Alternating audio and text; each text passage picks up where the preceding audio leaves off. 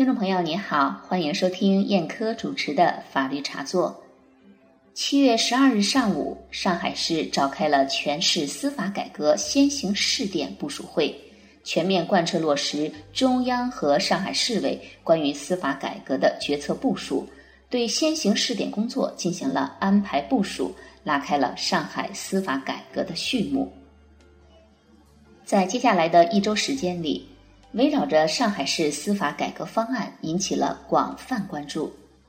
那么，在今天的法律茶座节目时间里，眼科就为大家介绍一下上海司法改革试点方案的总体内容。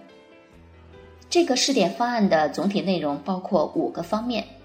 一是完善司法人员分类管理制度；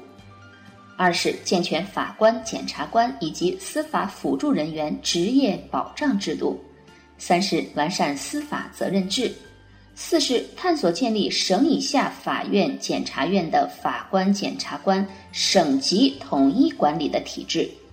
五是探索建立省以下法院、检察院经费省级统一管理的机制。下面我们就分别为大家做一个详细的介绍。首先，我们来看第一点：完善司法人员分类管理制度，也就是说。划分人员类别，核定法官、检察官的员额。上海市司法改革试点方案突出了法官、检察官在司法工作中的主体地位，把法院和检察院的工作人员分为三个类别：法官、检察官是一个类别，司法辅助人员是一个类别，行政管理人员是一个类别。法官、检察官这个类别占队伍总数的百分之三十三的员额比例，司法辅助人员占队伍总数的百分之五十二的员额比例，行政管理人员则占队伍总数的百分之十五的员额比例。该试点方案还提到，要实行法官、检察官单独职务序列管理，设三到五年的过渡期。逐步推行严格的分类管理制度，建立以法官、检察官为核心的人员分类管理体系，不断优化人员结构，促进队伍的专业化、职业化发展。这是试点方案的第一个主要内容。试点方案的第二块主要内容是健全法官、检察官以及司法辅助人员的职业保障制度。建立以专业等级为基础的法官、检察官工资待遇保障机制，建立分级管理的司法辅助人员薪酬制度，细化法官、检察官延迟申领养老金办法等等。总之，建立符合法官、检察官以及司法辅助人员职业特点、有别于一般公务员的司法人员职业保障体系，增强法官、检察官的职业荣誉感和使命感。为依法公正履职提供必要的职业保障。该方案的第三个主要内容是完善司法责任制，推行主审法官、主任检察官办案责任制，凸显主审法官、主任检察官在办案中的主体地位，建立健全司法机关办案组织，实现办案组织专业化、扁平化。建立办案人员权利清单制度，加强对司法权利的制约监督，形成权责明晰、权责统一、管理有序的司法权利运行机制和监督机制。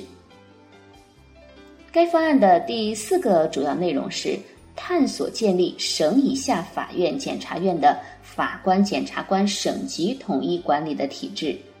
组建法官、检察官的遴选惩戒委员会。完善法官、检察官遴选晋升的办法、条件和程序，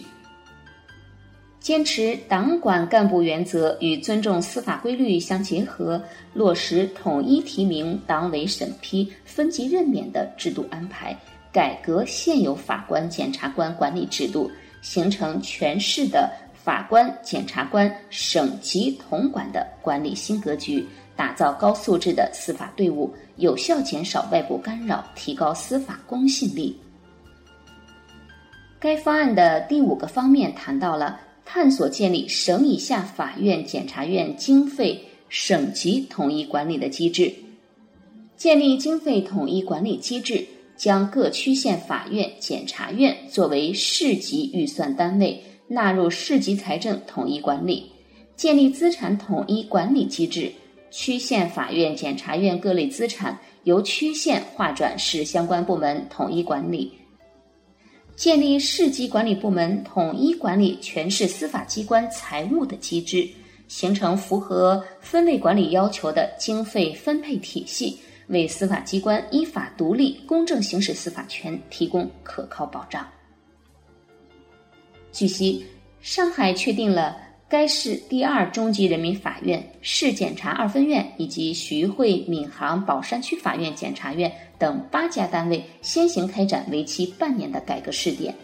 在试点基础上，明年在全市推开。